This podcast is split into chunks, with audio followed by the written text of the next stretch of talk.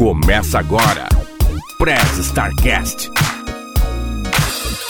Ohayou, starteiros! Genki desu ka? Eu sou o Cunha, falando direto do Japão, e esta é mais uma edição do Press Startcast, a sua áudio revista digital feita do mundo para o mundo. Do meu lado direito, nesta bancada que é a maior bancada virtual da podosfera, falando também do Japão, Renin. Yo, tadaima, Renin desu. Fala aí, galera. Quanto tempo, hein? Do meu lado esquerdo, falando do interior de São Paulo, o xodó do vovó, Que é o xodó da vovó? Andrei Cardoso.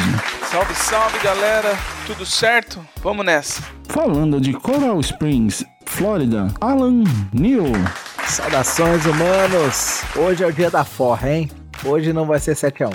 E falando direto de Zaraus, Espanha, Giancarlo. É, Paixão, olá, cidadãos do mundo, estamos aqui novamente. E não podemos esquecer do nosso suporte técnico, a estagiária robô mais eficiente que eu conheço, Neuza.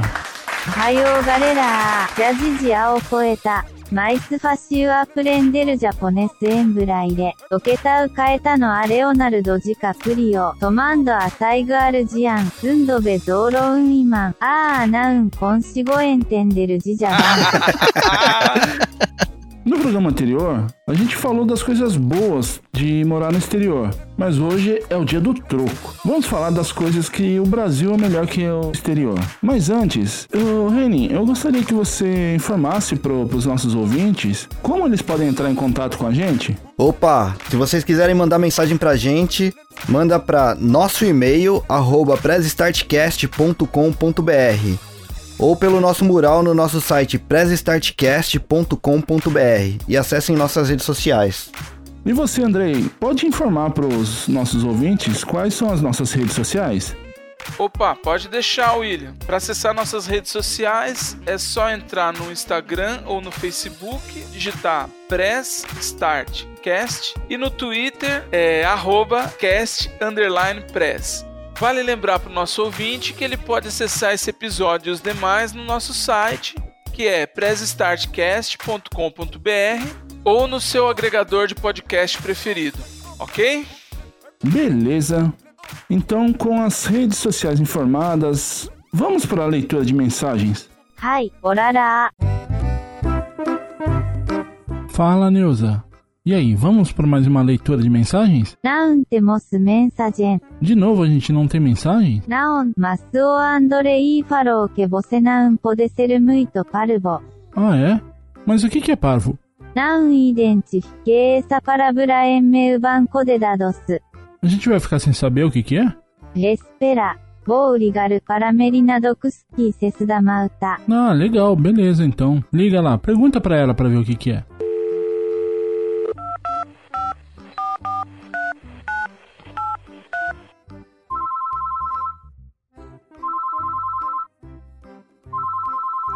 Tô. Oi, Merina. Oi, Neuza. Não identifiquei uma palavra. Você sabe o que é parvo? Olha, eu até sei o que é, mas eu não sei muito se tu vai gostar de saber o que quer dizer, não. Aqui em Portugal, a gente chama de parvo uma pessoa boba, meio burra. Ah, então meu chefe é muito parvo. KKKKK. Mas olha só, Neuza, avisa o Will que só tem um jeito dele não levar desaforo português para casa, que é ouvir o podcast Cusquices da Malta. Eu vou avisar ele. Mas fare onde os estarteiros podem ouvir o Cusquices da Malta. Toda sexta-feira nas melhores plataformas de streaming. Lá eu conto várias curiosidades sobre Portugal, inclusive sobre essas diferenças da língua. Realmente ele precisa ouvir o Cosquise da Malta. E o programa tem no máximo 15 minutinhos que é para não dar seca nas pessoas. Não sei o que seca. Seca, Neuza. Seca é não incomodar, não encher o saco. Então já vou falar pro chefinho não ficar secando o saco. KKKK.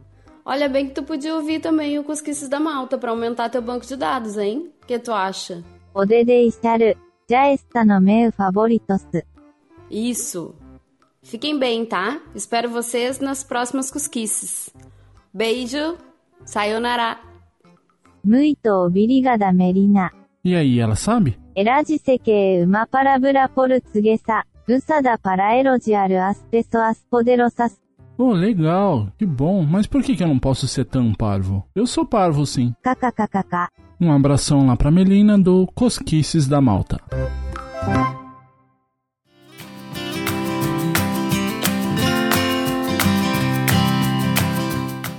E aí, pessoal, o que que, no que, que a gente pode começar? Padaria. Padaria, muito bom isso aí, hein? Aqui, aqui no Japão, uma coisa que quase não existe. Existe pra caramba, cara. Nossa, aqui tem um monte. Aqui tem bastante. Acho que aí é, varia. varia.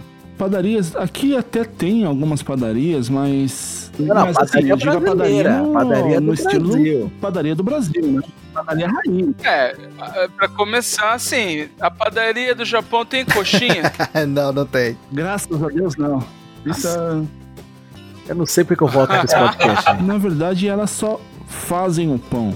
Inclusive, tem muita padaria com pão francês também. Pelo menos aqui nessa região. Não, mas o, o que eu tô falando não é, nem, não é nem o comércio chamado padaria que vende pão. É mais o conceito, cara. Que a padaria tá ali, pão quente de manhã até a noite. Qualquer horário do dia, você sabe que você vai lá, vai comer um salgado, um lanche na chapa bacana.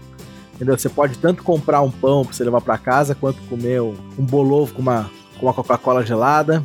Entendeu? Uma coxinha que acabou de fritar, um pastelzinho. É essa pegada, cara. Aqui, aqui tem padaria também, padaria americana, tem padarias brasileiras, mas não é a mesma coisa. E no Brasil tem padaria em qualquer esquina, literalmente, cara. Mas assim, antes que vocês me entendam mal, é. Assim, é diferente, porque lá no Brasil a gente ia na padaria, tomava um café, pedia um salgado, menos coxinha. Coxinha não, coxinha é ruim. Cara, Ainda assim, aqui tem bastante. Só que perto de casa tem umas, sei lá, umas quatro padarias diferentes aí. Mas aí, tipo, depende de. Vai de país pra país. Mas é igual a do Brasil? Aí a questão é essa. É, é boa igual aqui? Não, não vai ser igual, não vai ser igual. Ah, então não vai ser pronto. igual. É boa também, mas é uma boa diferente. É, mas o conceito de padaria brasileira é diferente de todas as outras, né? Até aquele ovo azul que eles vendem lá, não. Hoje não! Hoje não! Hoje sim! Brasil!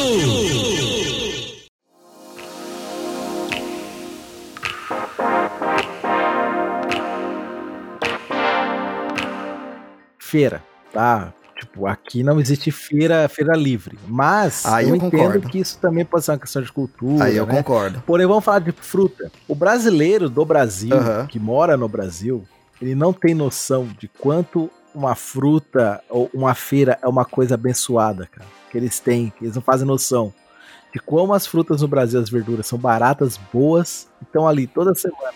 Isso é uma, uma das coisas que eu mais é, senti falta aqui, aqui no Japão, né? Sim, sim. É, porque assim, lá, a- lá em Jacareí, no Brasil, é, toda terça-feira, pertinho de casa, tinha uma feira. No, no sábado, a gente ia na feira lá do, do São João, né, do bairro de São João, ou, ou ali da, do centro. Aham.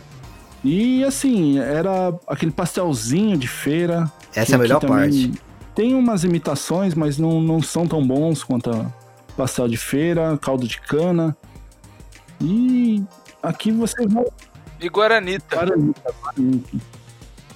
Você até. Cara, o peixe, velho, sei lá, o... eu sinto falta da feira, lógico que eu sinto falta da, da parte do pastel, mas a gente pode entrar na, na mesma concepção que o Reni falou, né? De que é só diferente, mas a parte de, de frutas e verduras frescas ali, direto do produtor, num preço mais acessível, cara. Aqui as frutas são maravilhosas. Mas é tudo muito caro. É muito, muito caro. Eu tô falando assim, tipo, ponto de você pagar, às vezes, tipo, um dólar nu- numa fruta, numa laranja, entendeu? Limão. Ô, louco. É, aqui, aqui tem esse problema também. As frutas realmente são boas, as verduras são boas. Tem muito produtor local aqui, mesmo em cidade grande, que nem aqui em Tóquio, no caso. É, Você tem alguns pedacinhos, algum, tipo um quarteirão, por exemplo, que é só de plantação, tá ligado? E o pessoal, eles vendem local mesmo. Eles recolhem ali, montam uma barraquinha ali na frente e vendem. Sabe? Mas o preço é outro, cara. No Brasil, realmente, essa parte de feira aí, você consegue numa praticidade, numa qualidade boa, assim, muito tipo, fácil, tá ligado? Aqui você até. Você tem que esperar a data da colheita pra pegar esses frescos, assim. É diferente de, de comprar. Cara, feiras sempre vai ser melhor do que mercado pra comprar essas coisas, cara. Não tem como. Aqui na Espanha é meio triste essa parte. É, isso é uma coisa que eu sinto bastante falta do Brasil, porque tem muito pouca diversidade, na verdade. Então, tem o ano inteiro você tem praticamente os mesmos produtos. E em algumas. E, bueno, aí tem partes do ano que você tem uma ou outra fruta, duas ou três frutas ou verduras diferentes. Né? Isso é por. É, é sazonal. Então você tem de janeiro até, sei lá, até março você tem uma fruta. Aí essa fruta só, some, só aparece no outro ano na mesma Só. época. Mas os produtos em si, assim, eles são todos os mesmos. Você tem sete, oito tipos de produtos entre, sei lá, tomate, abobrinha, alface, que, é, quiabo, que são sempre os mesmos. Eles estão lá todo ano. Só. E só pontualmente que aparece uma ou outra, né? É, sazonal, assim. E no Brasil, não. No Brasil, você vai numa feira e você tem um mar de coisa para escolher. Você nem sabe o que você vai comprar, né? E, eu- e aqui é caro também, hein? Aqui é bastante caro as frutas. Eu lembro que no Brasil, quando eu estava no colégio, tinha uma feira ali pertinho. Toda quarta-feira. Toda terça-feira. E eu passava na feira e eu perguntava pro feirante, ô, quanto que é uma maçã? O cara, uma maçã? Ah, pega aí. aí eu ia na barraquinha do lado, quanto que é uma banana? Ele, ah, uma banana, toma aí. E aqui não, aqui é a mesma coisa. Banana aqui você compra por quilo. Então, um quilo aqui. Aqui muita coisa vende por unidade, É, cara. um quilo aqui é mais ou menos tipo um euro e 25, alguma coisa assim. É, aqui fora a gente não pode usar a expressão preço de banana. Não pode, porque é caro. é. Que é automático aqui. Né? Literalmente. Quando eu falo pra eles que na feira do Brasil você compra a banana por dúzia e a dúzia é, vai custar um euro, se muito, vai, e eles ainda dão três de brinde, eles ficam loucos. Pode crer, né? Aqui não, não tem como rolar brinde aqui porque você compra por unidade, literalmente. Exatamente. E é embalado, a unidade é embalada ainda, é bizarro isso. E quando você vai lá na feira, ainda o cara te oferece lá, ó, come uma aí, né? Abre uma laranja aí, chupa. Aham. quê. Aqui não existe isso, não. Ô, Jean, a feira que você tava falando é aquela ali da saúde? Também, Que, que você ia ou não? é, também. E, eh, tinha também essa parte do, do caldo de cana, Tinha, tinha. Que você vai lá, você compra um copo e você tá tomando, a, a moça já tá esperando aí pra, Exato. pra dar o chorinho que fala, um né? do Já- copo, pelo menos, é um chorinho ali. Ô, Cunha, é que você falou de, da, da saúde. O Brasil é grande pra caramba, né, cara? Só fala mais ou menos aí onde é a saúde aí pra. Ah, sim, a Saúde é um bairro da, da Zona Sul de São Paulo, próximo ao, Museu do Ipiranga. O bairro da Saúde começa ali por- próximo do- ao Museu do Ipiranga, em São Paulo. Só tá falando esse negócio de chorinho aí, né? Ali em Jacareí, pelo menos, que é de onde eu sou, né? Eu, o Rene aí, acho que o Rene, desculpa, o Andrei, eu, o Andrei vai poder falar. Tem tipo a estação do suco. Vou, fa- vou fazer comercial mesmo. Pô, Alan, ó, ó o cara errado aí, o cara tá me excluindo aí, ó. Eu também sou de Jacareí. Pior, né? o William também, aí, ó. Do Jacareí, esse povo, ali tem a estação do suco, né? Não sei nem se existe ainda, mas tipo, eu ia lá tomar açaí, o açaí era assim, sei lá, 3 reais o copo. Primeiro que era dois copos, né? Era bem, bem servido. E sempre tinha aquele. O cara fazia um pouco a mais que ficava no. Que ele trazia o seu copo e ainda trazia uma, uma outra jarrinha que ele punha um chorinho. Então, assim, você acabava sempre, no mínimo, tomando o dobro pelo mesmo preço. Eu acho que isso é outra coisa que, que aqui fora não tem Aham. muito, que é esse negócio do. Dessa. Como é que pode dizer isso, cara? Essa amizade do vendedor, assim, que é mais na, na cortesia mesmo, entendeu? É que isso daí, ele acaba, acaba entrando num- numa outra coisa que eu também sinto falta aqui no, no Japão, é o calor humano do brasileiro, que daí entra muito disso, né? Porque uma loja de bairro, uma lanchonete, você vai fazendo amizade, a, a pessoa vai te tratando de uma forma mais amiga. Aqui no Japão, por exemplo, tem um mercado que é aqui de frente de casa, Todo dia a gente vai, o combine mesmo, né? Como a gente já comentou em vários episódios. Na esquina de casa tem um combine aqui. Praticamente todos os dias eu vou lá, o mesmo atendente. Ele até ensaia dar uma, uma brincadinha, mas assim, a postura que ele toma, né? Que, que tem que, que é cobrada pela cultura japonesa, ele não pode tratar de forma diferente um cliente.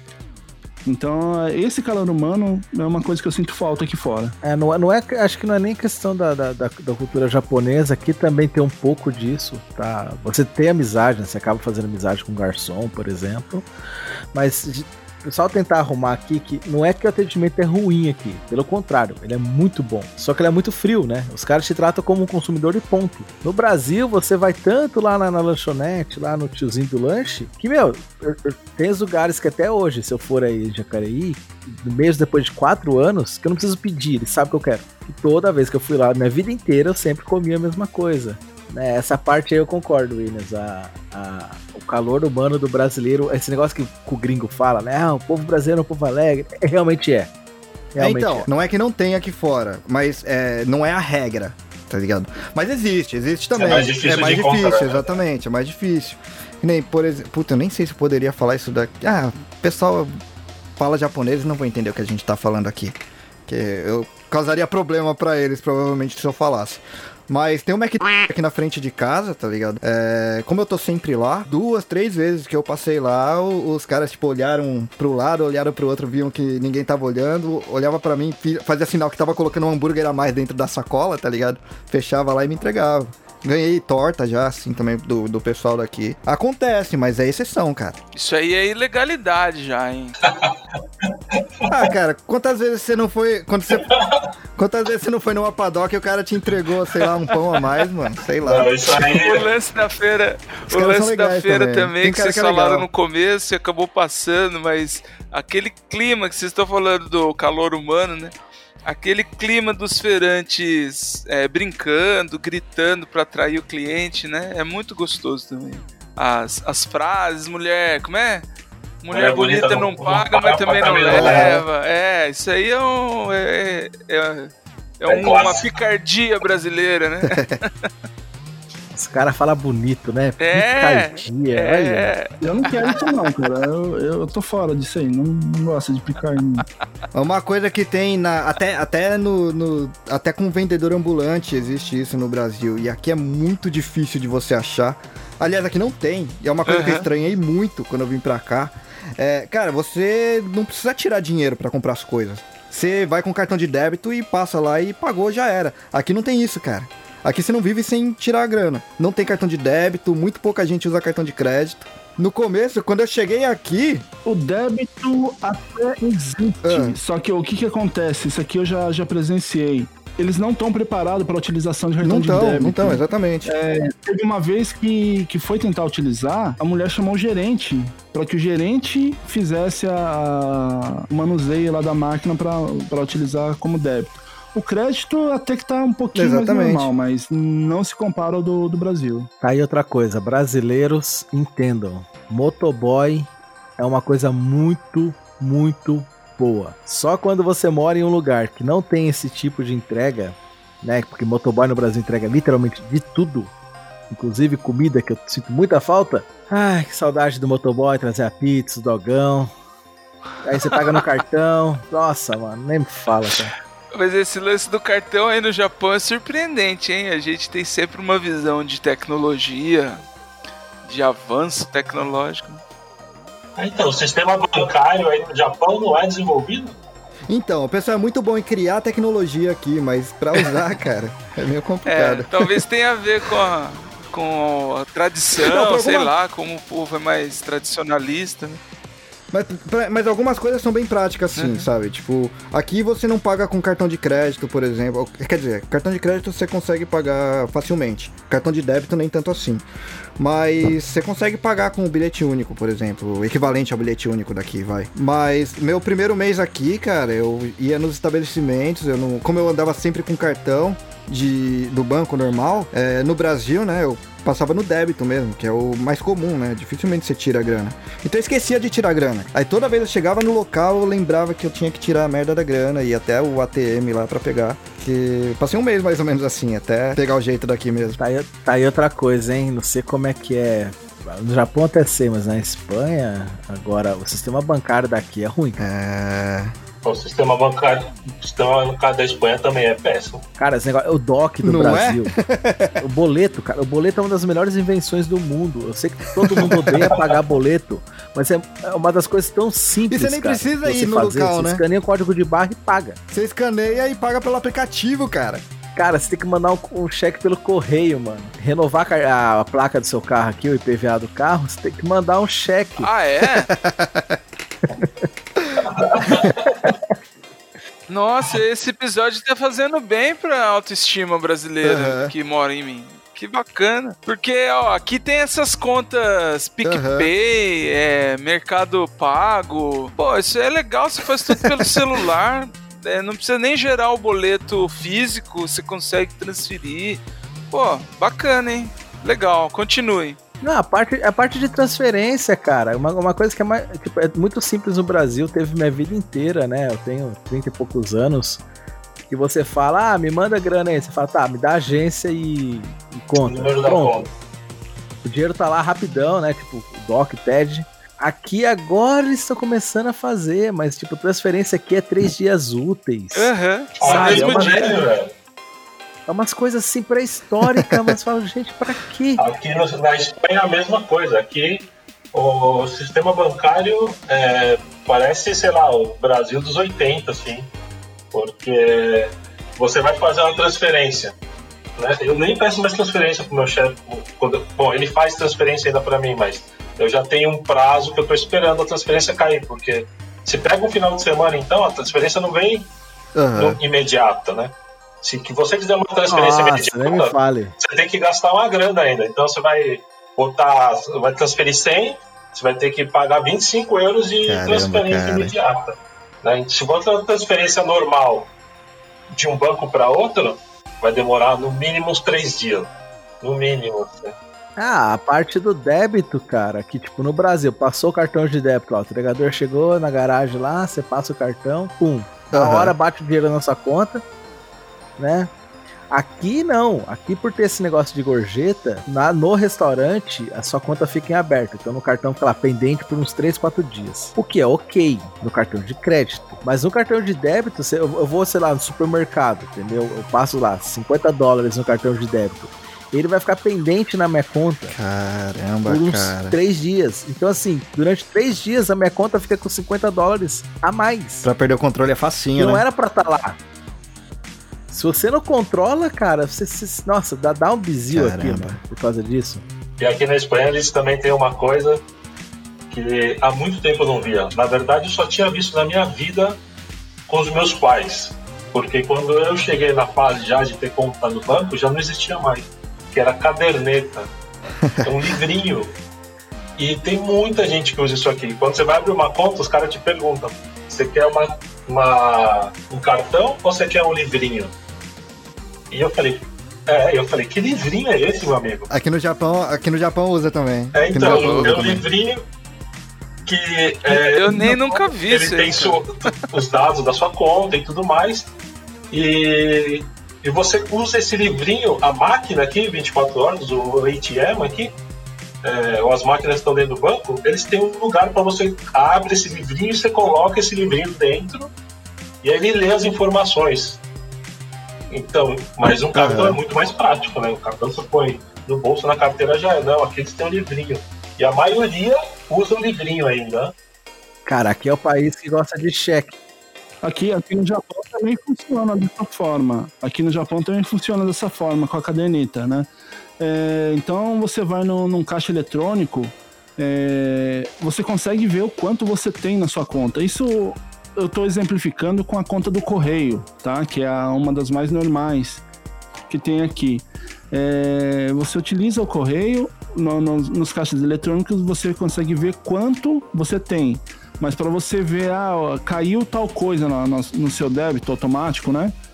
Aí você tem que ir até a agência do correio, normalmente, é, com a caderneta, colocar a caderneta e vem declarando. Pra tirar o extrato, no caso. O extrato em si mesmo, ele vai na caderneta. dinheiro. A caderneta é do tamanho de um, de um passaporte. Isso, do tamanho do passaporte aqui também. Né? Hoje não! Hoje não! Hoje sim! Brasil! Eu, eu trabalhei numa empresa em São Paulo, não posso citar nomes aqui por contrato, mas que o dono, ele foi um dos inventores do caixa eletrônico mundial, é um brasileiro, né? E aí ele estava me explicando que o sistema bancário brasileiro, ele é um dos mais avançados do mundo, ponto, por questão de segurança. Como o Brasil é um país que tem muita focatrua, eles foram a gente, a gente avançou muito mais rápido. Exatamente, porque o banco ele tem que, ele tem que pensar em tudo. Estamos em sempre fraude, um passo em na roubo, frente, em né? sequestro. Então, assim, cada É. vez foi mais, mais, mais digitalizado Uhum. para ser melhor o controle. A parte ruim é essa, né? Que prova que o Brasil é um país inseguro nesse sentido, mas a parte boa que veio com isso é que a gente realmente tem um dos sistemas bancários mais rápidos e seguros do mundo, cara. Ah, porque a gente fica muitas vezes, né? Ah, lá fora tudo é melhor. Eu tinha essa concepção até morar lá fora. Entendeu? Tipo, meu, é Uhum. dinheiro, cara. Mexer com dinheiro muda a sua vida inteira, entendeu? É. Aham. E eu tava pensando nisso enquanto o Renan falava do Japão, que eu fiquei realmente surpreso, mas ao mesmo tempo na minha cabeça veio isso. O manuseio de dinheiro aqui é reduzido por conta dos assaltos, dessas saidinhas de caixa eletrônico, roubo a idoso, enfim. Mas não é pra isso que nós estamos aqui pra falar hoje, já foi no outro episódio. Vamos falar só de coisa boa. Esse é um tema do que, que o Brasil é melhor do que aqui fora.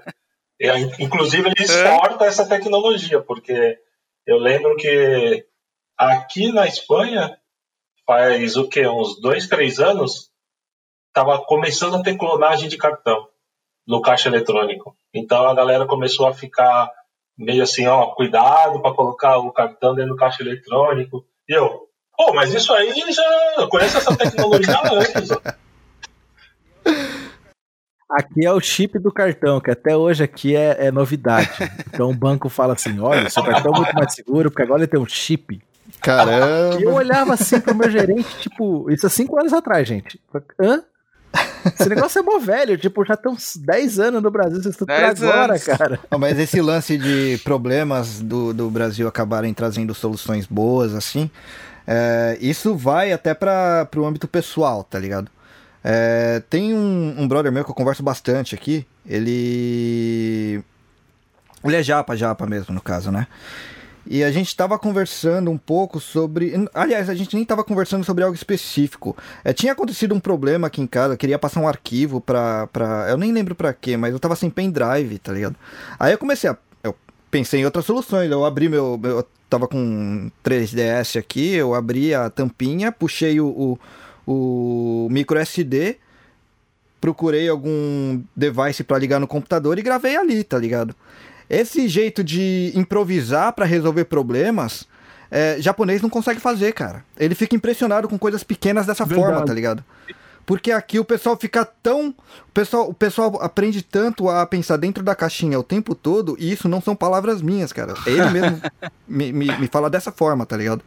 Que eles não têm essa manha de improvisar soluções. Isso, isso é verdade. Isso era até o, o tópico que eu ia levantar agora. Aham, é justamente isso, o, o jeito sistemático que eles, eles têm, né? aham. E eu não lembro, eu acho que foi num, num outro podcast, se eu não me engano, no Papo Sugoi, que eu ouvi isso daí, aham. ele falando sobre isso, que realmente o porquê que o, o brasileiro ele é tão bem quisto aqui fora, aqui no Japão principalmente, Uhum. porque aqui eles são treinados, doutrinados a, a fazer. É, é dessa forma, é assim que tem que ser feito.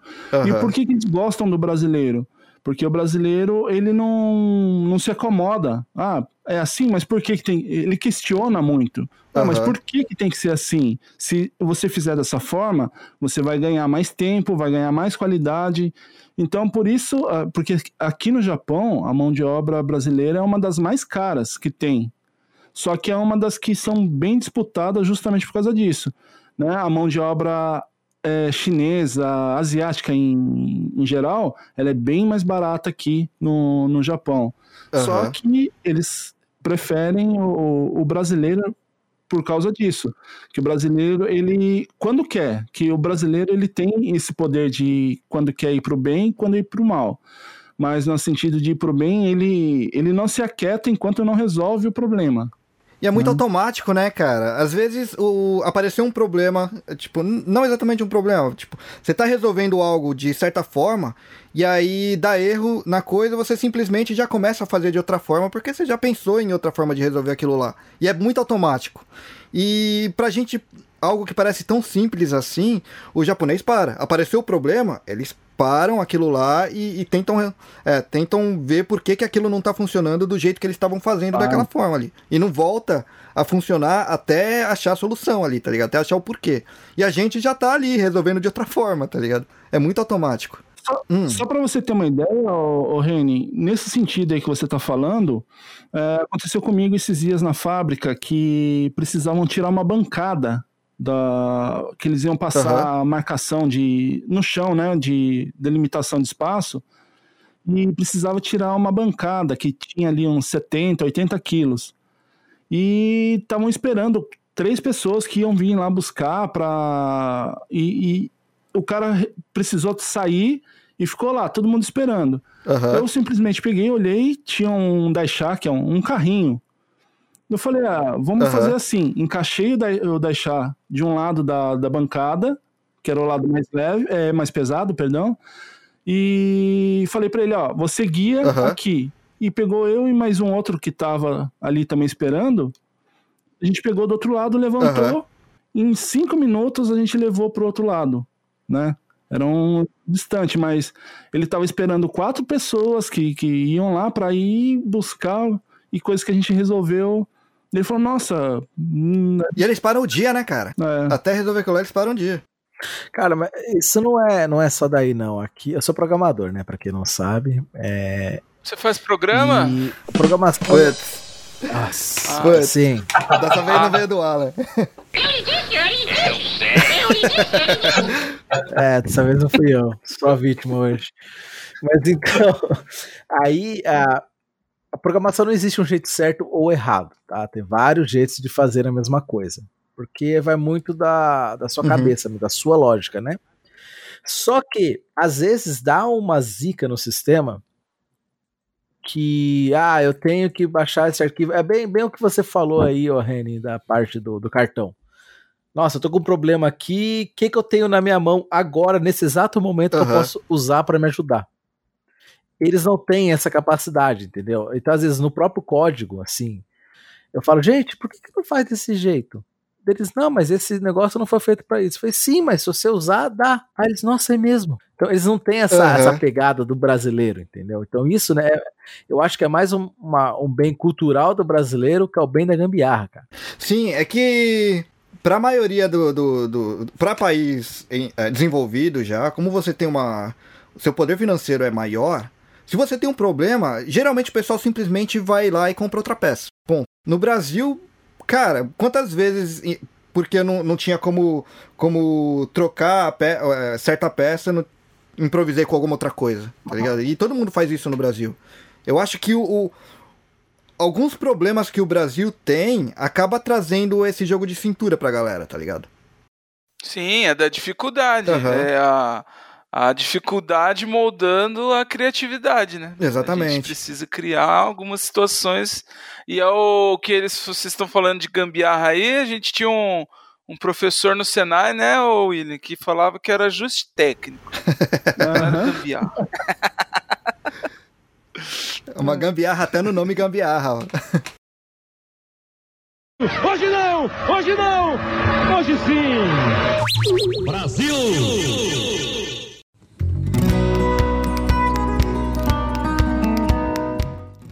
Sem puxar gancho, queria saber se vocês já tiraram documentação. Quão difícil é tirar documentação fora do Brasil? Nossa, No- cara. Nossa, cara. mas eu acho que não, não, não é difícil. Às vezes é burocracia, mas a maioria das vezes é falta de informação. Porque assim, no Brasil, você não aprende a. Não existe uma na, na escola como tirar um RG. Quando chega a hora de tirar RG, você pede pro seu pai, ele te fala, você vai lá e Pum. Aí você chega em outro país, você tá perdido, cara. Você é igual uma criança. Só que você é um adulto. Entendeu? A, a dificuldade que eu falo é, por exemplo, é lógico, você tem que ter informação, né? E ainda mais você ser natural do país, supostamente você tira as coisas mais fáceis. Mas, é, em termos de. Eu vou te, vou te dar um exemplo. Bom, eu morava em São Paulo, então lá é, tinha o poupa tempo, ainda tem, né? Que você chegava na.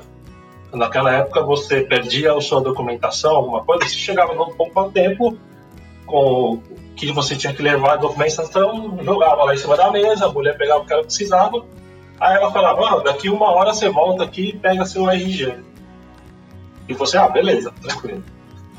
Aqui na Espanha eu vou dar um exemplo bem, bem, bem tranquilo também. Eu já tenho as documentações todas regularizadas aqui e tal. E outro dia perdi minha carteira, me roubaram a carteira. E eu fui tirar minha identidade de. Porque eu sou casado com uma espanhola, né? Que é minha mulher. Então, eu tenho uma, uma identidade especial para isso. E aí eu fui tirar minha identidade, minha, é, a segunda via da identidade. Ele já tem todos os meus dados, mas eles requerem, tenho que levar tudo de novo, levei tudo de novo. Isso demora 40 dias Caramba, para cara. sair. E, a- e o cartãozinho, galera, é um- é um cartãozinho da. é, como é que chama? Da videolocadora do, da esquina, velho. A mesma coisa. Entendeu? E pra tudo, pra todo Porque tipo tem de documentação, videolocador ainda aí? Aqui tem, cara. quase. E pra Putz, tô tudo, ficando com inveja já. pra tudo que é tipo de documento, até para documento da minha mulher, por exemplo, que é espanhola, é uma loucura para tirar com. Você precisa é, agendar o horário, e não é agora esse tempo de pandemia, desde antes, hein? Demora pra caramba e é uma Ah, novela. eu não vou nem entrar em detalhes, mas aqui, assim, é de boa, cara. A parte mais complicada é saber o que fazer, porém, carteira de habilitação aqui é literalmente 10 minutos. Aqui, cara. eu- Tá, é, cara, tem história pra contar disso aí aqui. Aqui, Senta, cara, Que lá vem história.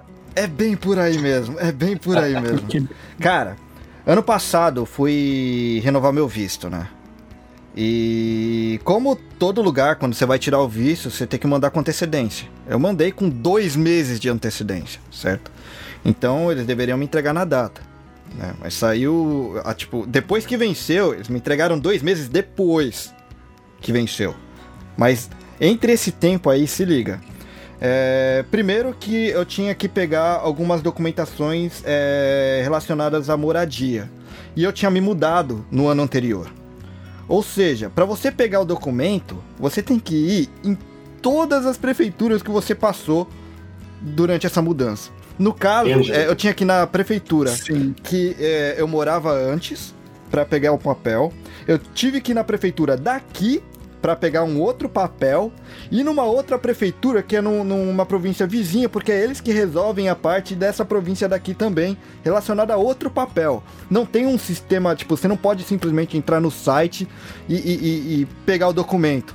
E por que, que eu tô falando desse negócio de site? Que assim, eu tinha pego o documento de antecedentes criminais, que você precisa pegar para tirar o visto também, e mandei. Eles demoraram tanto para pegar o meu visto para visualizar, para começar a fazer a documentação, que o documento venceu. Desse daí que eu peguei do Brasil, de antecedentes criminais. O do Brasil, eu entrei no site e peguei outro em 3 minutos. No Brasil! Caralho, cara, eu tô aqui no Japão.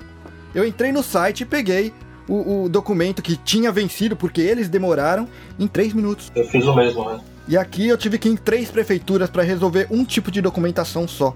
Porque eles não têm um sistema integrado. Não, foi, foi falado Eu aí, tempo. eu poupa tempo. Só, só para exemplificar para quem tá ouvindo, as cidades aqui do, do Japão, é, para algumas cidades grandes do Brasil, tem aquela subprefeitura, né? Que a- as cidades aqui são bem pequenas é, e cada É por- região ela tem a sua prefeitura É por bairro. que é responsável pelos É moradores bairro. da, da cidade.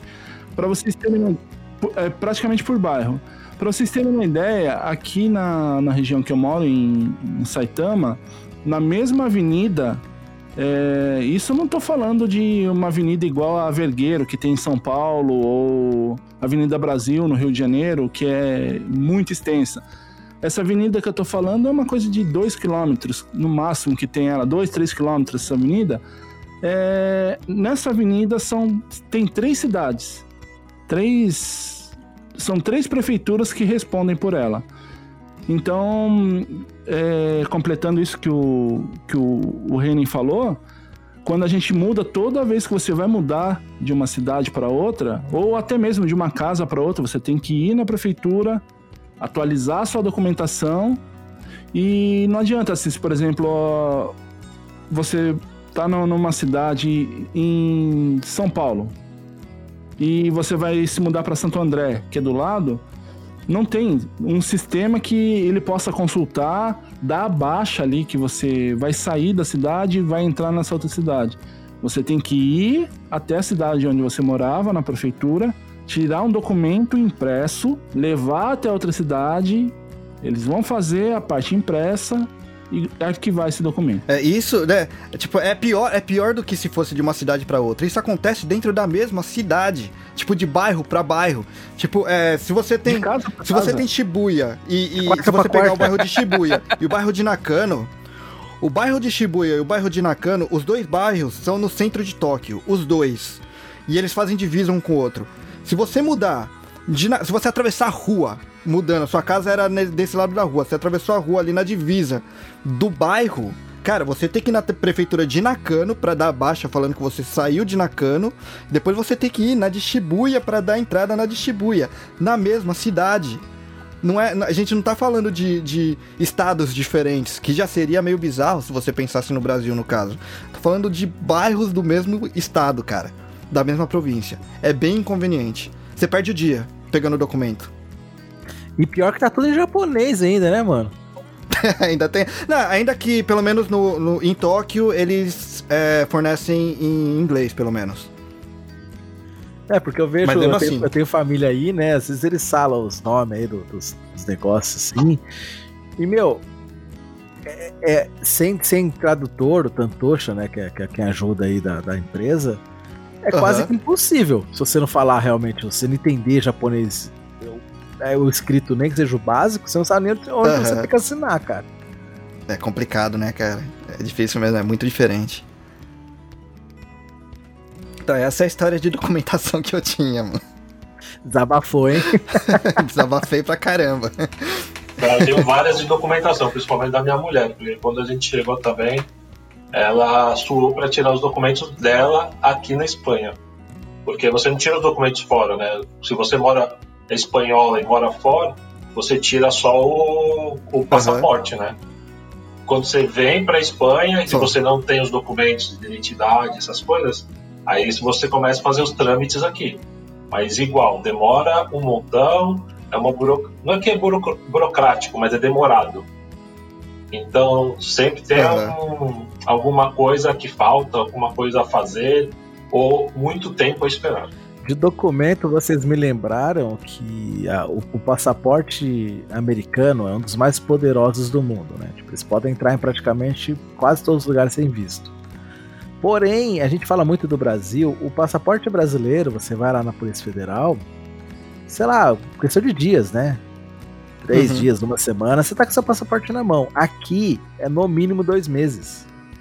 E é extremamente caro.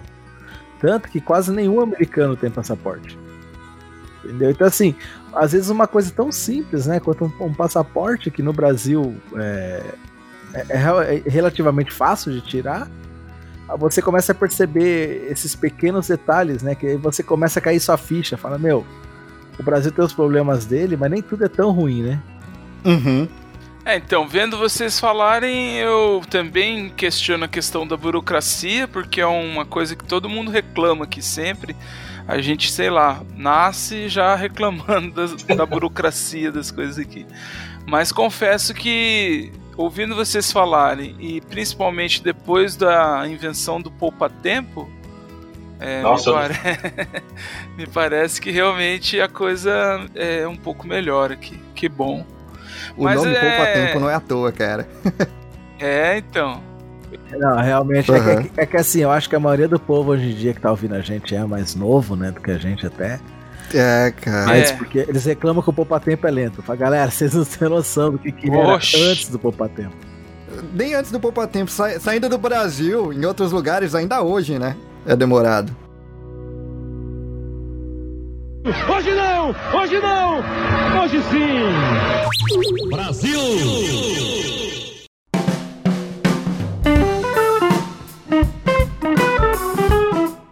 Vocês compraram um carro aí? Como é que foi essa experiência? Também é, é fácil? É rápido? Que aqui com o Poupa Tempo temos até uma relativa. Ou, por exemplo, os trabalhos de despachante, que aqui era comum antigamente, hoje em dia são bem menores. Alguns ganham mais dinheiro fazendo, sei lá, declaração de imposto de renda. ah, nem falando em compra. É. Agora você tocou numa ferida aqui, cara. Mas é. fala aí, fala aí, ô, ô Alan. Eu falo. Ah, mas aí, aqui, assim, essa parte eu nem posso responder porque aqui é muito melhor. muito melhor do que. Ah, é, é? Aqui você compra o carro, a placa não é do carro, é sua. Então ali no próprio concessionário já fazem toda a papelada, já troca a placa de carro, você sai dirigindo. É muito rápido. Carteira aqui é 10 minutos. O carro aqui, ele é, ele é como se fosse comprar uma TV. É um bem. Porra. A placa que é o documento, entendeu? A, a, o registro é a placa. E é, é, é realmente duas horas no máximo. Você não precisa nem no, nenhum do Detran. Porém, isso é muito bom. Coisas boas são no outro episódio. Quem não ouviu, vai no episódio que... anterior aí. Eu vou nem. Só que aqui ô, ô, Cunha, a gente fala é, mais você, você é, tipo, é, provavelmente aí é diferente é, na província que você tá, né? É, eu, nem, eu não tenho carro, mas tem uma coisa específica de carro que não tem como não, não ver a diferença, cara. Aqui para você ter, é, com, é, guardar o seu carro é complicado. A maioria das casas, dos apartamentos, você não tem uma vaga de carro, você tem que pegar de fora, de em algum outro lugar. E geralmente os apartamentos que tem vaga, aquela vaga não é sua. Você tem que alugar a vaga também se você quiser, se tiver disponível. Mesmo que você more no apartamento, se alguma outra pessoa de É, fora tiver falar. com a vaga, cara, você não consegue pegar. Mas isso é um problema territorial do Japão, né? É, eu acho que virou uma cultura, né? De, de não, não incentivar tanto o, carro, né? Como Na verdade, não é nem de não incentivar, é falta de espaço mesmo. É, Aqui não tem espaço nenhum, de fato. Sim, e pelo não, por não ter espaço, há uma, há uma política, sei lá, algum processo aí pra, pra que esse. para que não seja tão fácil, né? Pra pessoa pensar duas vezes, preferir comprar um- uma moto, uma bicicleta, sei lá. Foi nesse sentido que eu falei. Mas então, como eu, eu falei pra você, Andrei, que você tocou no, num ponto assim, na, na ferida aqui agora, que aqui, por exemplo, no Uhum. Japão, se você sofre de ansiedade, você vai morrer de, de ansiedade. Por quê? É, você quer comprar um carro, não é, é diferente de, de como o, o Alan falou, ou que você comentou aí, né? Que você gostou do carro, pega em duas horas, três horas, aí você já sai com o carro. Aqui não existe isso. É, você vai comprar um, um automóvel, é no mínimo, no mínimo, isso falando de forma legal, tá? Não tô falando você comprar de um- uma outra pessoa. É você ir numa loja de um automóvel, uma concessionária, alguma coisa desse tipo. É, Você, no mínimo, é um mês para você pegar o carro. Puxa. Nossa, Isso. mano, eu compro online, dois dias eu já fico puto, demora muito, dois dias. Não, não, não é você comprar um carro zero. É, ele vai ter que fazer a documentação. E, e se você compra de um, em uma província diferente, então é ainda pior. Por quê? É, eles não fazem, por exemplo, a placa é, é ne- nesse mesmo esquema que o, que o Alan comentou, que ele é o documento do carro, então ah, eu vendi o carro para você, a placa vai ser outra, né? É, só que assim, você tá compra numa província, é, eles vão mandar você primeiro você tem que mandar um comprovante que você tem um estacionamento, né? Que os carros aqui obrigatoriamente para você comprar você tem que ter o estacionamento. Você aluga um, imóvel, como o Reni acabou comentando, é, mesmo que tenha a vaga ali, a vaga não é sua, você tem que alugar ela à parte. Então você tem que fazer no papel, não é de forma digital, é um croquis é, mostrando qual que é a sua vaga, que você tem, pedir um, um documento para a imobiliária, é, comprovando que você tem essa vaga, e aí depois de um mês é que você vai pegar o carro. Ixi. Então, se você é uma pessoa ansiosa aqui, você. Isso na- na- nas formas mais rápidas, né? Então, se tivesse um sistema igual tem no Brasil aí, que eles já fazem a consulta, já fazem as coisas, que em questão de horas você resolve, Aham. né? Aqui não dá. Eu, eu, a primeira vez que eu fui comprar um carro, eu eu não me conformava, mas, poxa, eu, eu pedi pra uma pessoa me dar uma carona porque eu já queria voltar com o carro. Não, mas você não vai voltar com o carro, você vai pegar ele daqui a um mês. Ainda bem que você levou o dinheiro da passagem, então, hein?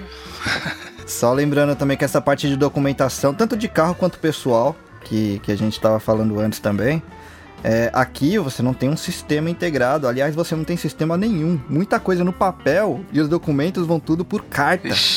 Por carta. Por carta. Ele... Tá vendo, gente? Brasil, cara, por mais problema que tenha. Eu, eu falo isso pra todo mundo. Não, é, aqui o que, eu, o que eu vejo é a burocracia maior é porque o carro é um, um, um item caro, né? Comparando pro padrão da maioria dos brasileiros, é relativamente caro, um carro zero principalmente. Então acho que o mais burocrático é a questão de financiamento, a parte burocrática do, do financiamento, né? Como no caso de casa ta- também e tal. Mas a parte de documentação, de, de regulari- regularização do carro, é poupa tempo, né? Então, que, que o poupa tempo realmente funciona. Eu daria meu braço por um poupa-tempo aqui, na verdade. Pra dar o braço, você tem que É. preencher três formulários, mandar via carta, guardar um mês. Isso é verdade. Por aí seria isso mesmo, viu? Cara, isso, isso é uma coisa que tem aqui. Americano é um povo que adora formulário. Quem já fez visto, nem que de turista, não importa, sabe como é que é, cara. Os caras adoram formulário com perguntas idiotas. Por exemplo, na pergunta do formulário do visto tá escrito assim: Você planeja tacar uma bomba atômica nos Estados Unidos? Opa! quem, quem falaria que sim, tá ligado? Tipo, você planeja ir para, para os Estados Unidos para cometer um, um genocídio? Tipo, meu, é umas coisas assim. E assim, é isso é pra tudo aqui. Você precisa de um, de um documento sabe, pra empresa. Você tem que preencher, preencher um formulário cheio de perguntas desse nível, mandar para um lugar via correio, esperar a resposta, tudo via correio. Ou aí mandar o pagamento cheque via correio também. Aí esse formulário ele vem e retorna com um recibo, vamos dizer assim, que é o número. Agora que eu tenho esse número, eu posso fazer o outro formulário para mandar para o outro órgão, entendeu? E é uma cascata que agora que eles estão começando a engatinhar no sistema online. E o Brasil É. tem sites e sistemas faz uns bem uns 10 anos já, né? Aham. É tipo Sim. isso É, mesmo. até Você precisa mesmo fazer o a, nota- a própria nota fiscal, né, eletrônica. Pô, isso agilizou muito pra quem tem empresa no Brasil, né, quem, quem entende o que eu tô falando. Nossa, é... Meu, o Aham. negócio é mágico, simplesmente funciona, Ah, isso né? aqui você- eles nem imaginam ter. Acho que eles nem sabem que existe isso aqui. Aqui também é tudo no papel e qualquer documentação que você vai tirar aqui, por exemplo, se você está em Madrid, Madrid é a central de toda a documentação de todos os espanhóis. Aham. Você está em Madrid, você consegue tirar uma documentação relativamente rápido. Isso que estou querendo dizer mais ou menos entre duas e três semanas de espera. Mas se você não está em Madrid, isso inclui outras partes do mundo também. é, qualquer requisição de documentação ou pedido, alguma coisa, eles enviam para Madrid mediante é, carta, assim, e tem que esperar a resposta de Madrid. Aí, tendo a resposta de Madrid, que demora também fácil três semanas, hein? Aí que começam os trâmites, aí que demora mais um tempinho. É, essas coisas eletrônicas aqui, para eles também não Caramba. chegar. Hoje não! Hoje não! Hoje sim!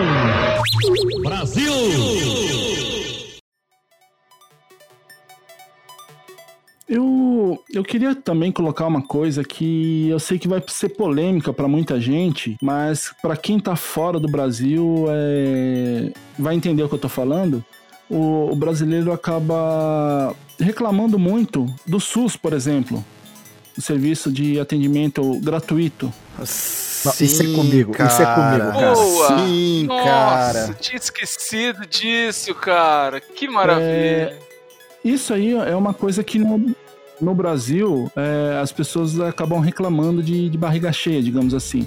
O porquê? Eu já necessitei utilizar, que nem às vezes podem falar, ah, mas você é, nunca utilizou. Não, eu, eu utilizava ah, o SUS, essas coisas aí no, no Brasil.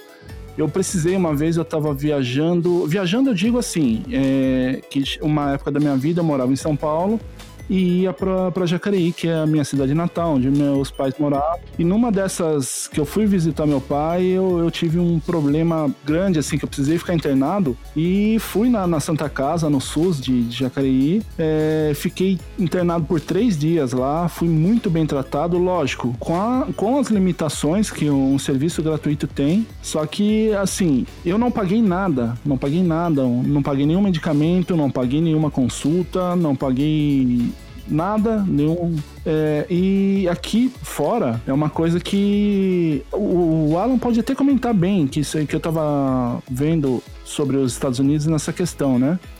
Meu, isso é a parte que mais preocupa a gente aqui.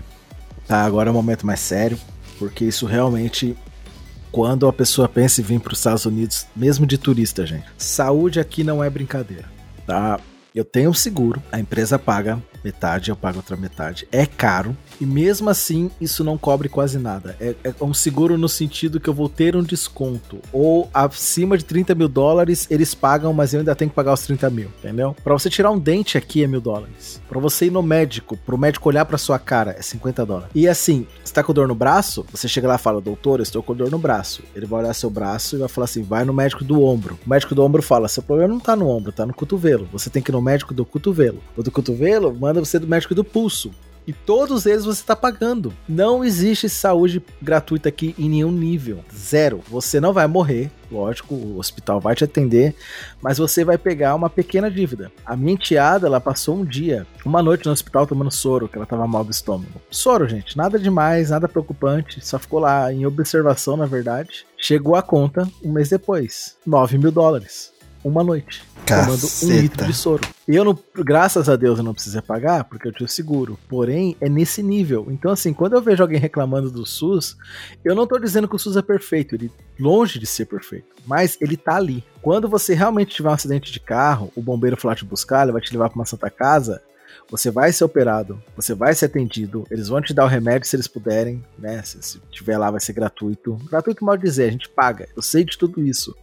Mas o fato de você ter essa última esperança faz muita diferença aqui fora. Então, quando você viaja para qualquer país exterior, gente, pode ser até Argentina, sabe? Pega aquele seguro saúde, porque aqui, se você tiver uma dor de dente, uma dor de cabeça, você precisar ir no médico para pegar remédio, porque não pode pegar remédio sem receita aqui, você você estiver pagando fora do seguro, você vai pagar assim, sei lá, 500 dólares para o médico te receitar o um analgésico. Ele vai acabar com as suas férias. E agora imagina a gente que mora aqui. A gente morre de medo de acidente de carro. Tudo aqui tem seguro. Eu tenho seguro da minha casa, eu tenho seguro de saúde aqui é complicado. Por, por, doença eu não recebo, então eu tenho seguro para isso também. E eu não sei como é na, na Espanha ou aí nos Estados Unidos, que nem aqui no Japão. Usando esse exemplo do Alan, você tá com uma dor no braço, você. No Brasil, por exemplo, você vai no, no médico, você fala, tô com, com dor no braço, você já vai num médico especialista, digamos assim, que tem aí no, na Santa Casa, por exemplo, né? Se tiver de plantão ali. Agora, aqui no Japão, por exemplo, se você estiver com uma dor no braço, você não pode ir direto num, num especialista. Você tem que passar num clínico geral, você vai pagar a consulta, ele vai te encaminhar para ir nesse outro médico. Aqui, assim, é bem complicada essa questão também da saúde, né? E não é assim que, que o pessoal fala, ah, mas é país de primeiro mundo, é tudo perfeito. Não, tem as suas falhas, hospitais também, essas coisas. E é, é tudo você tem que pagar. E se você não tiver o seguro obrigatório aqui que, que tem no Japão, é, você paga um absurdo de, de médico. É, é, na verdade, além de pagar um absurdo, é, você depois vai ter que pagar. É, é, é retroativamente o tempo que você não pagou, porque é obrigatório. E assim, é, aqui, da mesma forma que, que o Alan falou nos Estados Unidos, é, o seguro ele não, não cobre inteiro, ele cobre uma porcentagem. E, e, se você vai fazer alguma coisa que é muito cara, mesmo a, o governo pagando uma porcentagem, ainda assim você paga uma bolada muito grande. Fora que é, aqui você, é, não é aberto para outros tipos de convênio, a não ser esses dois tipos que o, o próprio governo tem. Que um é que a empresa paga e outro que é particular, se você não está trabalhando em alguma empresa. Se você paga por conta. É, não, tem, é, não tem possibilidade nenhuma de você ter algum tipo de convênio particular. Não existe isso aqui. A medicina aqui é atrasada pra caramba em, em alguns aspectos. Tanto é que muita gente, quando adoece, prefere sair do país e se tratar em outros lugares, tanto é, é, é, gringo aqui, né? Brasileiros, é, é, sei lá, americanos, é, quanto japoneses mesmo. Tem muito japo japonês que prefere sair do Japão para se tratar de alguma coisa. Aqui é muito ruim a parte de, de, de, medicina, na real. É bem complicado. Aqui na Espanha, na verdade, eu não vou nem me estender muito nesse assunto, porque ele vai sair um pouco aí do título do, da conversa. Porque aqui é considerado uma das melhores, se não a melhor da Europa, né?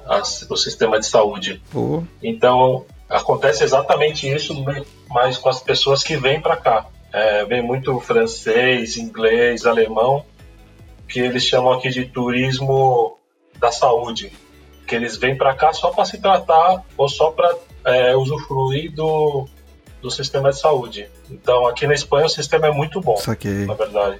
Eu já usei, minha mulher já usou também. E sempre deu certo. Mas é, o, o, Jean, o atendimento aí é igual, por exemplo, do SUS, que você, numa emergência, alguma coisa, você não paga nada, ou é igual aqui no Japão, nos Estados Unidos, que independente se você vai ser operado ou tomar um litro de soro, você vai pagar? É, é você não paga nada aqui. Você pode fazer uma cirurgia do cérebro que você não vai pagar. Aqui o problema é custo mesmo, porque uhum. as, a, a, medicina aqui é super avançada, tanto que você cansa de ouvir né, na notícia. Foi para os Estados Unidos fazer uma operação de risco.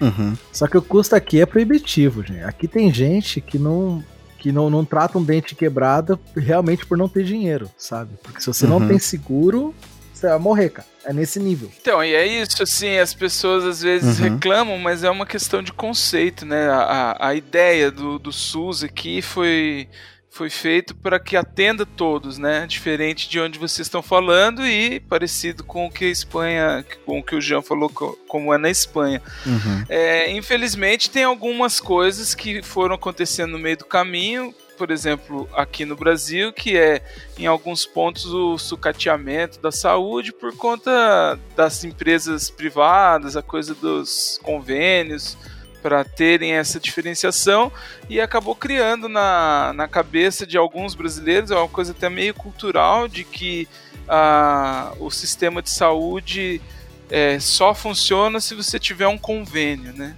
E claro, alguns lugares muito distantes têm um, um padrão de atendimento ou a qualidade do atendimento um pouco inferior, uhum. infelizmente, porque o Brasil é enorme, tem todas as dificuldades. Mas o conceito do SUS, né, que é ter um atendimento para todos, inclusive os, os, estrangeiros que vêm para cá também são atendidos, eles uhum. têm direito a ter um atendimento gratuito, é que é bom e que é uhum. muito melhor do que muitos países, né? Então é esse o ponto. É, e, e complementando isso que o, o Andrei falou, né? Que na verdade o que a gente está dizendo não é uh, assim. O conceito do, do SUS ele é excelente, é melhor que muitos países. O que a gente pode levar em consideração aí é a administração de, de alguns lugares. É, a teoria e a execução, né? Teoria perfeita, Exato. execução é falha. Porém, Exatamente. é melhor do que nada. Eu acho que o que resume Exatamente. bem aqui o, o, o episódio, ou o título até, é aquela frase que você só dá valor quando perde. É. Sim. É bem, bem por aí mesmo. E, e o Brasil é. é. a mesma coisa. Você só começa a dar valor para muita coisa que tem no Brasil quando você tá fora. Lógico, não, não sou hipócrita, morar fora a gente, é uma escolha. Tem um lado muito bom, mas tem muita coisa que a gente perde tava esperando completar o negócio. É, como, como você mesmo tinha falado, ó, da parte do, do imposto, que a gente sabe que, tipo, não é que é de graça, a gente paga via imposto o, o, o SUS e coisas assim, mas fora do Brasil, aqui a gente também paga imposto relacionado à saúde, só que a gente não tem esse mesmo retorno. A gente não tem essa saúde é, é, é garantida, mesmo pagando imposto relacionado à saúde que o SUS fornece no Brasil. Aqui não tem um imposto de saúde, foi por isso aqui... que eu me expressei mal. Obrigado pela, pela ajuda. Aí. Saquei, saquei. Hoje não! Hoje não! Hoje sim! Brasil!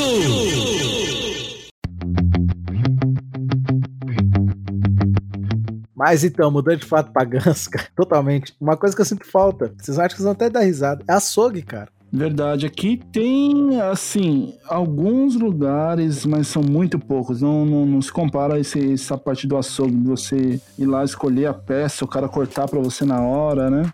Essa parte de fato. É, aqui na Flórida você ainda tem alguns açougues brasileiros, né? Então é mais fácil, que você, o cara é brasileiro mesmo. Então você fala, ah, eu queria fazer um churrasco, dá uma peste picanha aí, eu quero fazer um, um estrogonofe, ele já vai cortar pra você. Mas assim, é, via de regra aqui, carne é supermercado. Só que no Brasil, dentro do supermercado ainda tem um açougue, né? Exato. Aqui não, aqui é a bandejinha. Tem e ele. E os açougues, é, os, os açougues, lojas de açougue fora do supermercado estão ficando cada vez mais raros também, né? Aqui no Brasil. Ah, mas aí eu lembro do Chibata, tinha uns, uns açougues É, que ainda gosto. Mas assim- tem o conceito, não, tem o açougue, é, tem sim. E eu, mas eu acho também que tem a ver com a, por exemplo, os países que têm é, disponibilidade de carne, né? Então, os Estados Unidos tem muito, mas acho que não é mais importado, né? Não sei, por exemplo, a Argentina deve ter bastante açougue na, na Austrália, enfim. É, Aqui tem muito açougue na tem Espanha. também? Tem muito açougue, tem. Como é? Eles falam carneceria aí? Carniceria, aqui é carniceria, isso mesmo. É muito engraçado É, isso, é um cara. nome estranho, né? Tem- Mas como aqui é, os cortes são diferentes, né? Então, por exemplo, a gente não tem picanha. Eles nem sabem que parte é essa. Você for pedir lá. Por- E nem tem essa parte para vender a parte.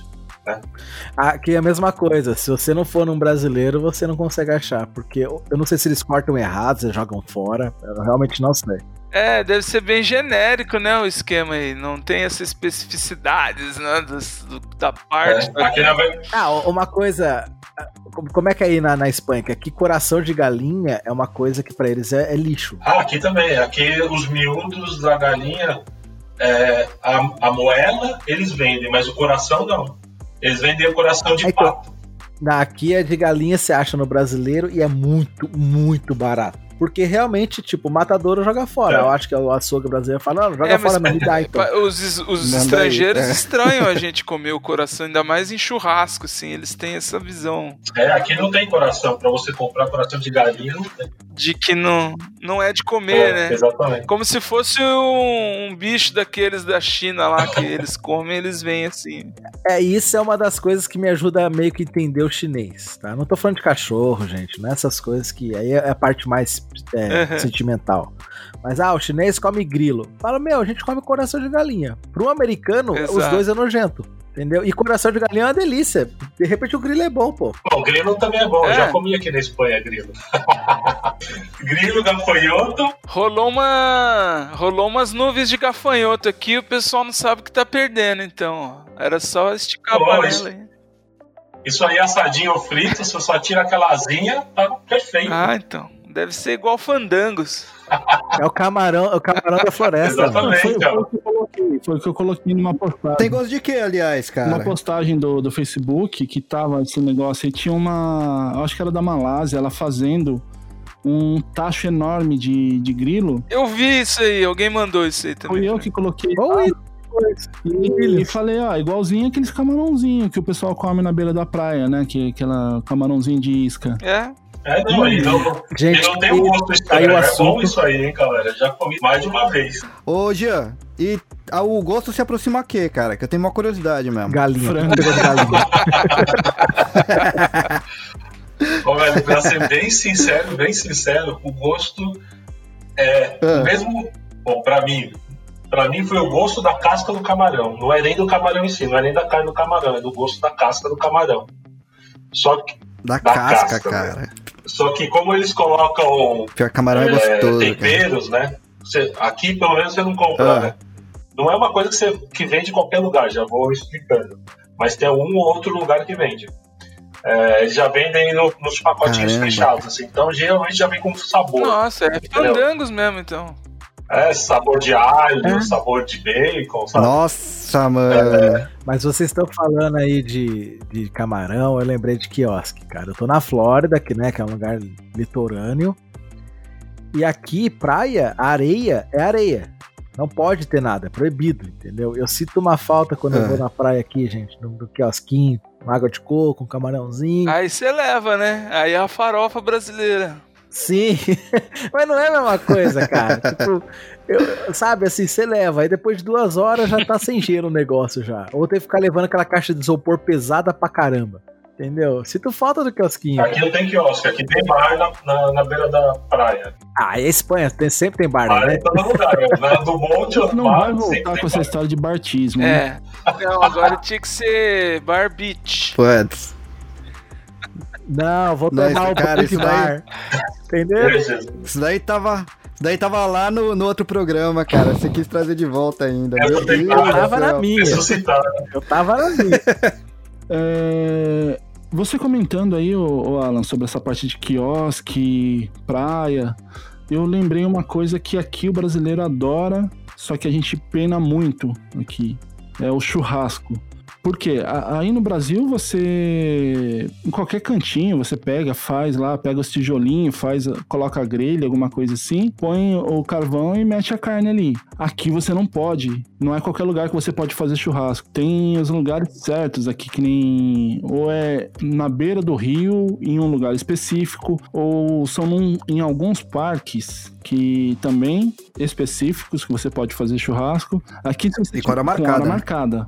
Tanto pra entrar quanto pra sair. E aqui que nem. Eu, eu aqui, o, o Renin já veio em casa aqui. e eu tenho um quintal relativamente grande pro padrão japonês aqui das casas, né? Que daria fácil, fácil pra montar uma churrasqueirinha ali, negócio, mas não pode fazer. Momento ostentação. É, Aqui, aqui é a mesma, mesma, mesma coisa, cara. Assim, aquela, aquela churrasqueira, né, que a gente vê nos filmes.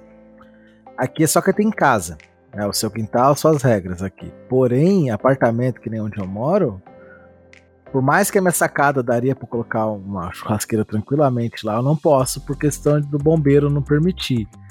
E aí o, normalmente ou o condomínio tem uma churrasqueira é, pública, né, vamos dizer assim. Ou os parques daqui, né, tem aquelas churrasqueiras do próprio parque, chumbadas no chão. Mas, por exemplo, praia, né? No Brasil, se eu quiser levar uma churrasqueirinha portátil com carvãozinho, os espetos, ninguém vai encher meu saco. Eu posso fazer, ninguém é capaz do, do- Se o policial vier é pra pedir um, né? Mas, mano, ô, pra Aqui que, que o não, americano quer fazer churrasco de salsicha, pô? Faz, é melhor não ter mesmo. Convenhamos, isso é, Ah, isso é uma louco. verdade, cara. Churrasco brasileiro é mu- muito à frente do churrasco americano. E gringo gosta, hein, cara. Gosta, eles, eles piram, cara. Eles, eles experimentam, eles Aham. acham a melhor coisa do mundo, assim. Porque eles não têm Uhum. Fora que aqui, pelo menos aqui, tá, gente? Não posso falar. né, eu conheço a Flórida, né? O Texas eu sei que tem um churrasco bom. Mas o churrasco aqui é todo adocicado por causa do barbecue. Eles não têm cortes de carne igual a gente faz. A salsicha deles é de boi, não é salsicha de porco. Aquele cachorro-quente que você, você vê em filme. E eu, particularmente, não sou muito fã. Né? Eles, eles, eles fazem espeto de legumes, hambúrguer, salsicha Puta, churrasco de hambúrguer, mano. Olha tudo- isso. Assim, eu gosto, né? Eu já, já me acostumei, mas eu- às vezes aqui em casa mesmo, eu tenho uma churrasqueira elétrica, eu falo pra patroa, eu falo, meu, eu tô com vontade de comer um churrasquinho. Vou lá, compro um, um filezinho lá de qualquer coisa lá, tá com sal grosso e já era, é só isso que precisa. É, mas eu já colocaria esse tipo de churrasco numa categoria de diferente. Não é, não- eu não acho o churrasco americano pior. Ah, sim, que- sim. Saquei.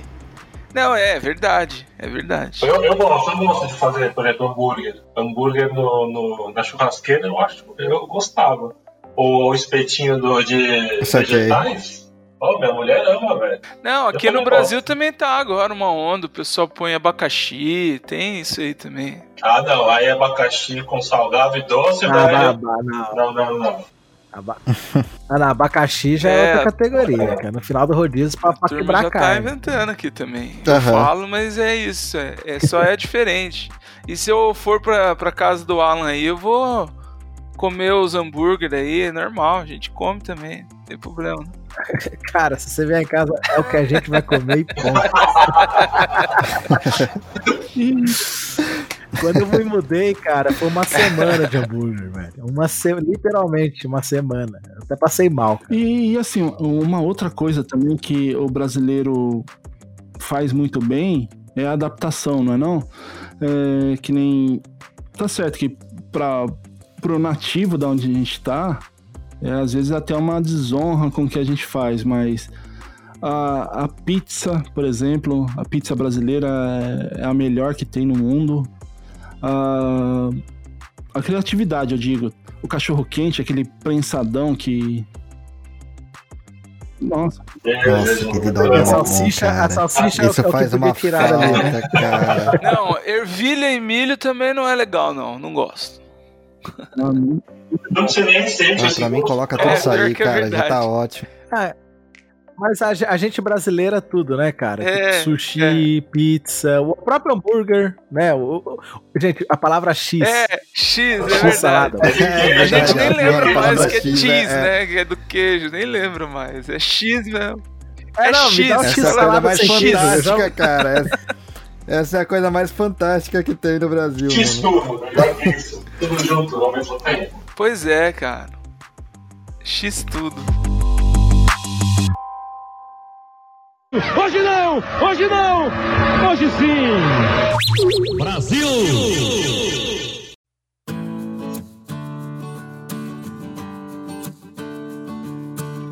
E pra gente encerrar o episódio de hoje, eu queria também falar sobre uma coisa que o Brasil é muito abençoado nessa questão. É, em questão do, de desastres naturais é, ou atividades naturais que não tem no Brasil. Por exemplo, o Brasil ele não sofre com, com terremotos, como aqui no Japão mesmo sofre bastante, é, maremotos, furacões, como o Japão, os Estados Unidos também sofrem bastante com isso, né? Principalmente essa região onde o Alan tá, né, Alan? É, questão de, de furacões, né? Na, na Flórida.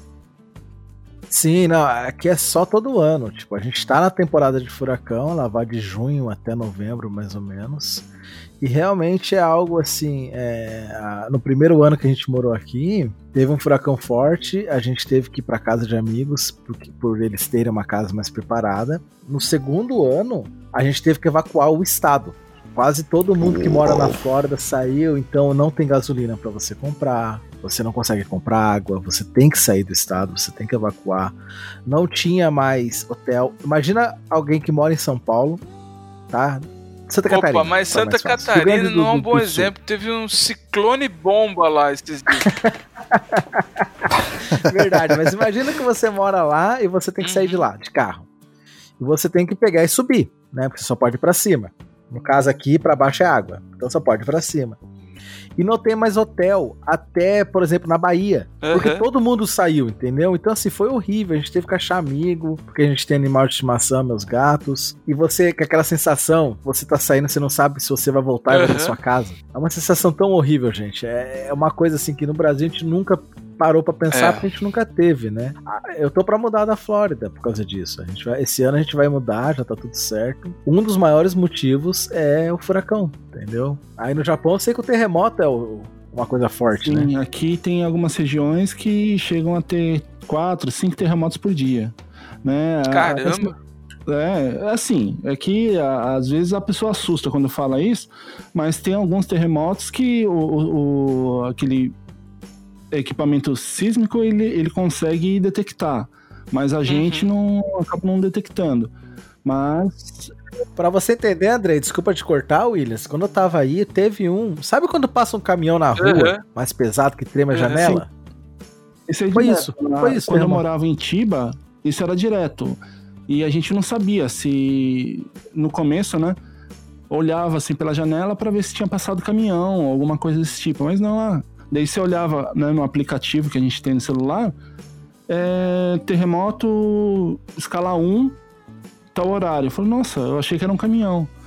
E às vezes acontece, você tá aí no meio da madrugada, o celular berra, né? Porque tem um sistema no Japão inteiro que, como eles conseguem detectar com alguns minutos ou segundos, eu não sei, de antecedência, é, e o governo ele dispara para todos os lugares, né? Ele tem sistema, ele informa, né? ó, vai acontecer um terremoto, então você já dependendo da, da antecedência que ele consegue, você consegue evacuar a casa.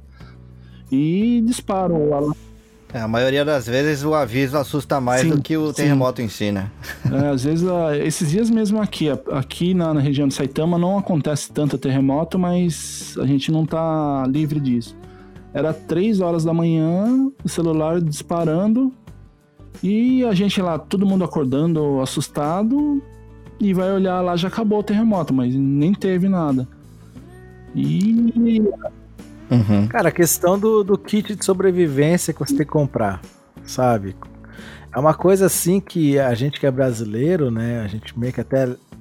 É legal por uma parte, né? Cara, tenho um kit de sobrevivência na minha casa, entendeu? Mas quando você para pra pensar que você pode ter que precisar usar aquilo, de verdade, entendeu? É.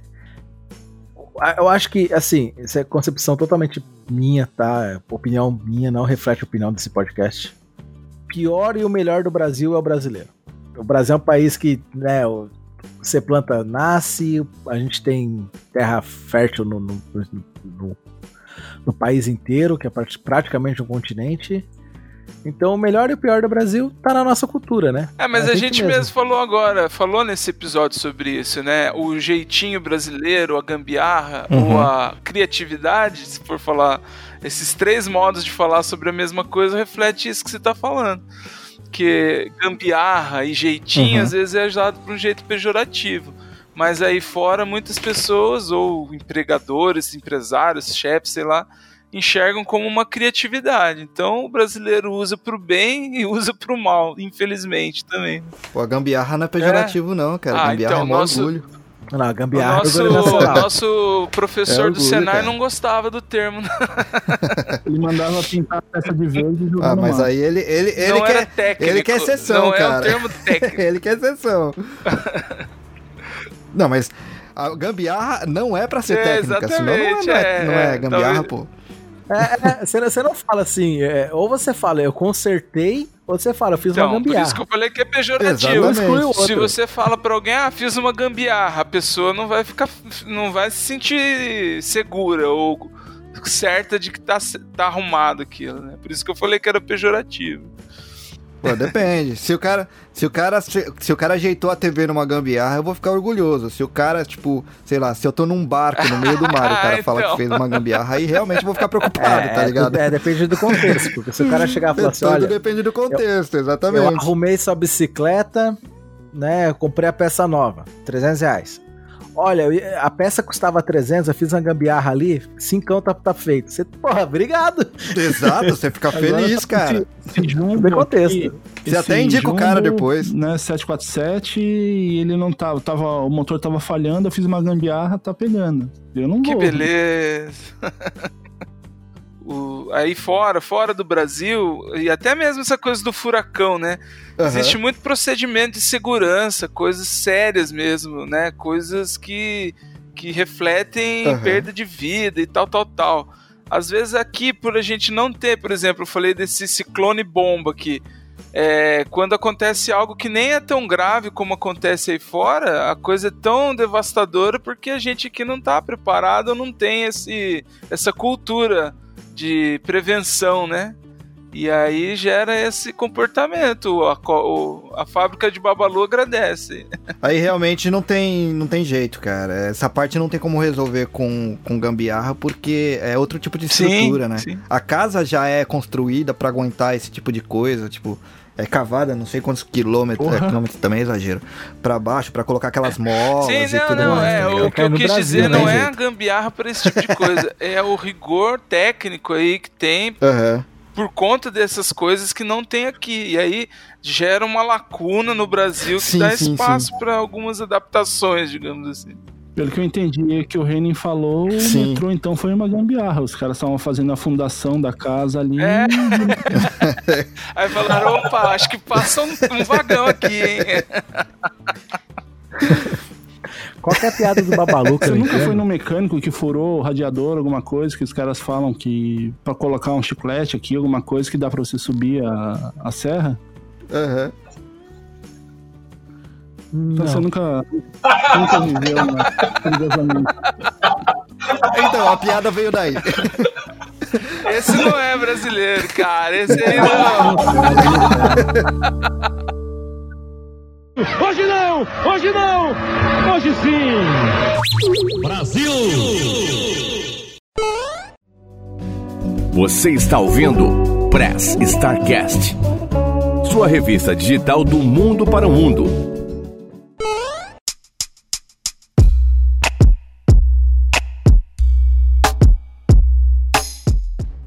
Pessoal, acho que deu pra gente ter uma noção, né, que o Brasil também tem essas coisas boas, diferente do programa anterior, que sim, nós do Brasil temos bastante coisas melhores que no exterior. Então vamos fazer o encerramento de hoje e, como já de costume, vou começar com você, Andrei. Vou pedir que você deixe suas considerações finais e o tchau pra galera.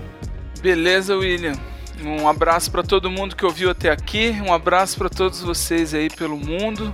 Muito bom bater esse papo e eu quase cheguei à conclusão que o MacGyver é brasileiro, na verdade, mas é, são dotes. É, tamo ali, tamo pertinho ali.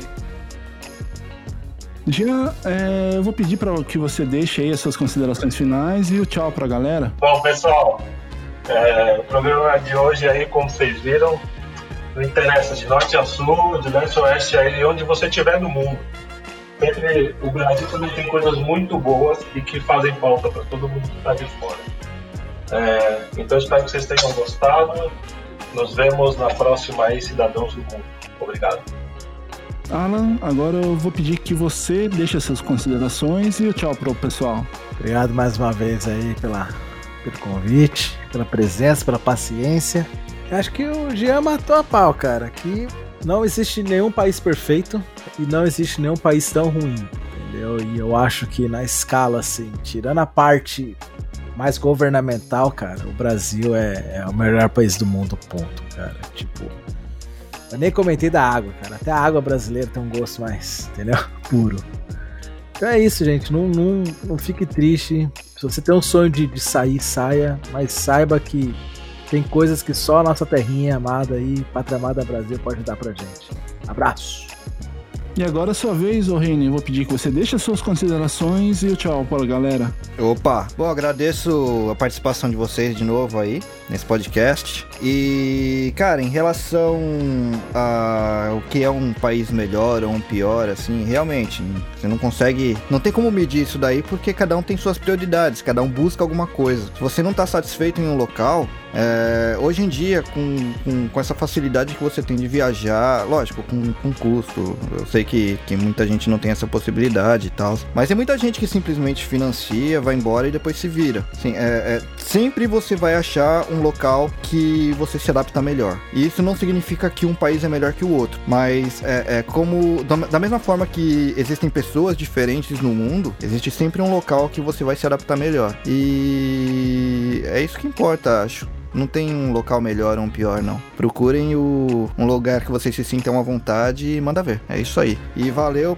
todo mundo por ouvir até aqui. E até a próxima. Valeu! E eu também vou deixando as minhas considerações finais e gostaria de, de falar para você, starteira que está ouvindo, que o, o Brasil, ele tem as suas coisas ruins? Tem. Isso aí, como todos aí disseram, todos os lugares têm o seu, o seu lado ruim e um lado bom. Mas pensa bem, o, o Brasil, ele é um, um, país muito privilegiado, né? Que, como foi citado aí, o que a gente planta nasce, não tem essa questão de desastres naturais. O povo brasileiro é um povo muito criativo, muito proativo quando quer. E, e é isso, né? Então vamos valorizar as nossas coisas boas. E eu deixo aqui o meu tchau. Bom dia, boa tarde, boa noite. Tchau. Até o próximo programa. Que pena! O programa já está acabando, mas não fique triste. Logo logo tem mais uma edição do Prez Starcast novinha para você. Siga nossas redes sociais. Prez Starcast. Ei, Starteiros, esse episódio foi legal. E pra você que ouviu até aqui, ouça esse extra. E não podemos esquecer do nosso suporte técnico, a estagiária mais eficiente que eu conheço, Neuza. Ora, galera. Você será o cocô. eu pensei em fazer a mesma coisa. Mas eu não sei fazer o sotaque dela, né? Vai se É, ferrar. ela, tá, ela tá puta com você, hein? Cris? Cara, põe a Nilza cantando de Javan, mano. Ah, Nossa, ia ser animal. Ai, ai. Mas falando na- nessa parte aí que vo- você comentou do, do quiosque, bar, né? E eu acabei esquecendo o assunto. Que merda. Ô, Andrei, Diga.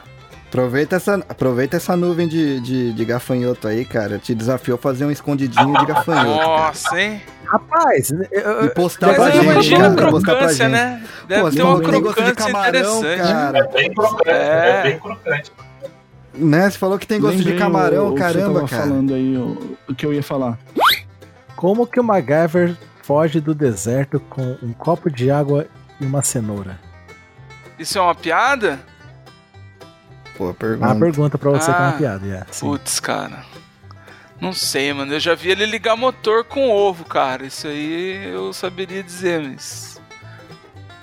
Ele pega a cenoura, espreme na água, faz É. uma vitamina. Tira a vita, pega a mina, Nossa. detona. Faz um terremoto. Tira a terra, pega a moto e vai embora. É, Ai, é cai, bom, hein, cara. Já, Mistura já, aí já de. passei meu cargo, achei o meu. Não, cara, tem uma coisa linguística aí que é quase uma música do Djavan, né?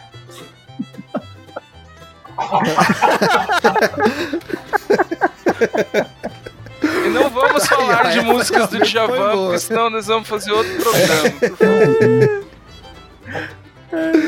Acabou, mano. Acabou por- o programa. Por essa eu não esperava. É.